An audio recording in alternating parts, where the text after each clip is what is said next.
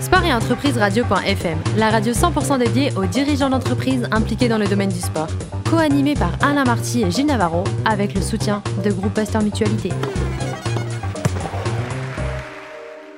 Bonjour à toutes et à tous, bienvenue à bord de Sport et Entreprise Radio.fm, la radio à 100% dédiée aux dirigeants d'entreprise impliqués dans le domaine du sport.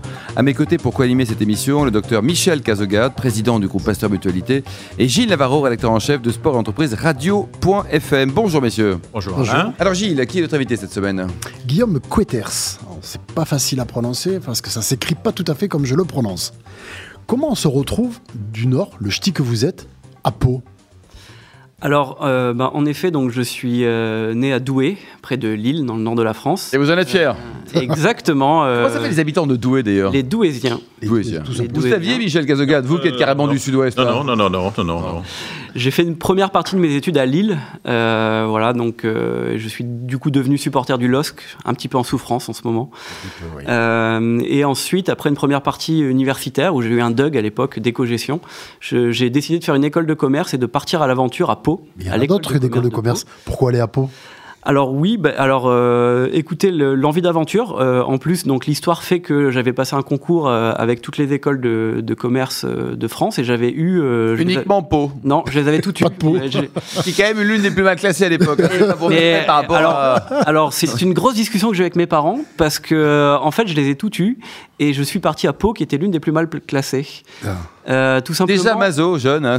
Ça les a intrigués, non, C'était pour la- avec l'ambition de la remonter. Voilà, Exactement. Ouais, alors pour, pour la petite histoire d'ailleurs, je suis parti en fait euh, pour rejoindre à l'époque euh, une fille qui était ma copine et qui est devenue, Ah bah voilà, Ah bah voilà. Faut commencer par ça, qui est faut- devenue depuis la mère de mes deux enfants, donc Bah j'ai bien fait. voilà. Bah, c'est formidable. peut commencer par ça. Voilà, comme quoi. Bravo. Donc, vous arrivez à Pau et là, vous rentrez directement dans le monde du sport par un biais détourné, on va dire. Exactement. En fait, donc la première année, on avait un, stage d'immersion linguistique à faire. Euh, donc je, je ne parlais absolument pas l'anglais, donc je me suis dit je vais partir dans un pays anglophone. Quel est le plus loin euh, et le plus exotique Euh, Donc j'ai pris l'autre côté du globe et je suis parti en Nouvelle-Zélande Bravo. euh, avec mon sac à dos et, et mon anglais euh, approximatif. Basique. Euh, donc j'ai- je suis arrivé dans le pays, euh, j'ai commencé en tant que serveur, hein, un métier où il faut pas trop parler, euh, et j'ai fini au bout de six mois au service sponsoring du club d'Auckland en Nouvelle-Zélande. Bah là, il fallait parler quand même. Euh, voilà. entraîné à l'époque par- qui et était qui est- dont, dont l'entraîneur des arrières était Jonah Lemou à l'époque. Ah, Euh, ouais. Donc moi, ça, ça le, vous parle, Michel Cazogade, hein le mot. Quoi. fait, Vous l'avez vous l'avez bien connu à une époque, non Je l'ai vu euh, passer. je l'ai vu passer. Rapidement. Je l'ai vu passer très vite. donc c'était une expérience euh, assez fantastique. Ouais. Vous revenez en France et donc vous, Oui. allez, vous atterrissez où? Alors je reviens en France et je décide donc de, de faire les deux dernières années d'école de commerce en apprentissage euh, pour connaître vraiment le, le milieu de l'entreprise et je vais toquer à la porte du Biarritz Olympique Pays Non, Basque. Pas possible. Euh, voilà. C'est chez vous, ça Oui, mais à ce moment-là, j'étais à mois de Marsan. Ah, c'était en plus alors c'était Faut 2000 choisir, Michel. travaillé à Mont-de-Marsan. 2006-2008, euh, donc c'était la, la belle époque en plus du Biarritz Olympique. Ah donc j'ai vécu pendant deux ans un titre de champion de France. Voilà, vous étiez à Noeta, je suppose. J'ai été à Noeta pendant Voilà. plein de fois, les quarts de finale, les demi-finales de H-Cup. J'ai été au Millennium Cardi de. Stadium de Cardiff, euh, perdu contre le Munster, euh, voilà, euh, de manière triste. Mais, euh, mais c'était un jour, euh, voilà, Pour une, belle, une Oui. première expérience professionnelle, c'est pas mal. c'était une très très belle expérience. C'est difficile après de rebondir sur d'autres euh, Non, parce que clubs alors au, au final, euh, une fois diplômé, j'ai été embauché par une société de marketing sportif euh, qui s'appelle? Sport Co, euh, qui gère la partie euh, marketing de plusieurs clubs de football et de rugby en France. Et euh, j'ai été euh, envoyé au club de l'US Dax Rugbyland. Euh, de Mont-de-Marsan. qui était à l'époque en top 14, Oh. euh, qui était à l'époque en top 14. On a fait deux années en top 14 en, en ayant eu deux relégations parce qu'on a été maintenu administrativement la première fois. Avec pour entraîneur qui était Euh, c'était un certain Marc Lièvremont quand je suis arrivé, euh, qui est ensuite voilà eu le destin en parti en équipe de France. parti en équipe de France. Et, euh, et même si le challenge sportif en fait était un peu moindre qu'à- qu'au BO, parce que le, le club euh, n'avait plus le standing d'antan, au niveau commercial, ça a été une expérience absolument extraordinaire. Euh, Pour les connaisseurs en marketing sportif, on a fait jusqu'à 4 millions d'euros de marketing, euh, de chiffre d'affaires marketing À pour une ville de 20 000 habitants. Extraordinaire. avec le Euh, thermalisme qui. Exactement. qui On a mis en, on a mis en place un partenariat, on a mis en place un positionnement euh, en étant le premier club éco-citoyen euh, du paysage sportif français. Euh, voilà. Bah, quand on n'a pas les résultats Eh ben, sportifs, Il faut être malin, des idées. Ouais, faut être malin, quoi. Exactement. Et donc c'était une très belle expérience. Et j'ai fini euh, à la direction commerciale du club de l'élan Bernet Portez au basket. Ça, c'est parce que vous avez croisé Monsieur Cissé. Tu sais qu'on a, qu'on a reçu il y a, il y a- il y a quelques a a semaines le président de, de sport et Exactement. Croisé Sylvain Henry Cissé, vous l'avez vu avec ses 2m01, vous avez dit il faut que j'aille au basket. Et- exactement, exactement. C'est un garçon qui a grandi au fil du temps. C'est-à-dire que c'était. Oui. Et donc là, c'était un sport de salle euh, complètement différent du, euh, du rugby, mais alors avec euh, du coup un marketing différent, avec des animations donc de, de salles qui sont différentes.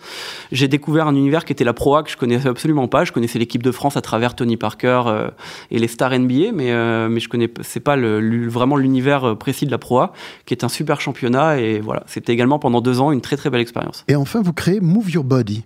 Après l'expérience à l'élan Bernet Ortès, Oui. vous créez Move Your Body. Pourquoi Buddy B-U-D-D-Y Alors, Move Your Body, donc ça veut dire bouge ton pote euh, en, en anglais. Donc, on a fait un, un- un petit jeu de mots là-dessus. En fait, le, le principe de, de l'application, de notre solution, c'est de pouvoir faciliter le sport en entreprise. Euh, parce qu'on se rend compte en fait que le, le sport en entreprise est un excellent moyen de, un, un excellent vecteur de cohésion sociale. Alors, comment ça marche, Guillaume? Racontez-nous. Alors en fait, donc c'est une application euh, mobile et également une application web.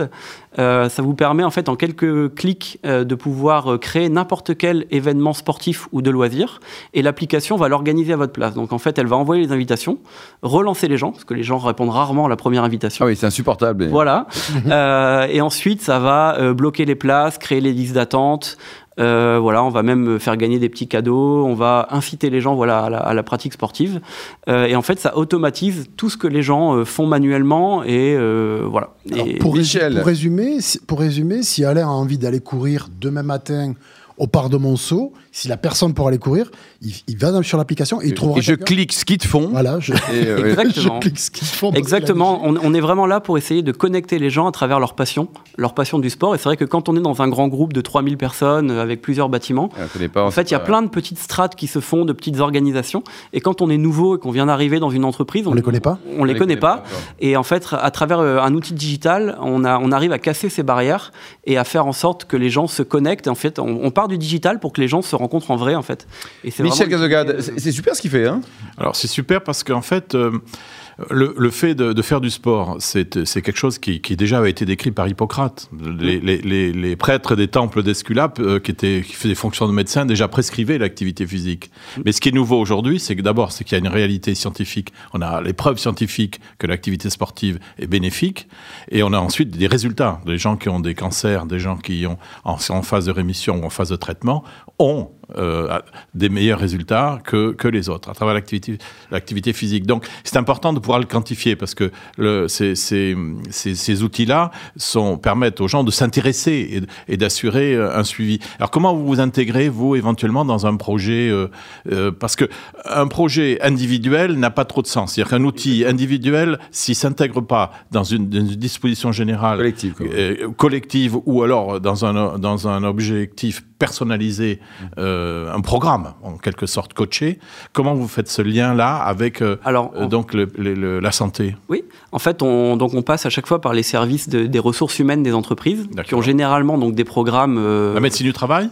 Alors oui, oui, bien sûr. bien sûr. Éventuellement Le- éventuellement, des fois la médecine du travail, euh, des fois les comités d'entreprise également, qui ont un rôle d'animation assez important. Le dans les- DRH, alors. Mais sinon, c'est essentiellement le DRH, euh, avec qui, donc, en fait, on, on met en place toute euh, une stratégie de communication interne donc, pour prévenir les employés de euh, l'outil.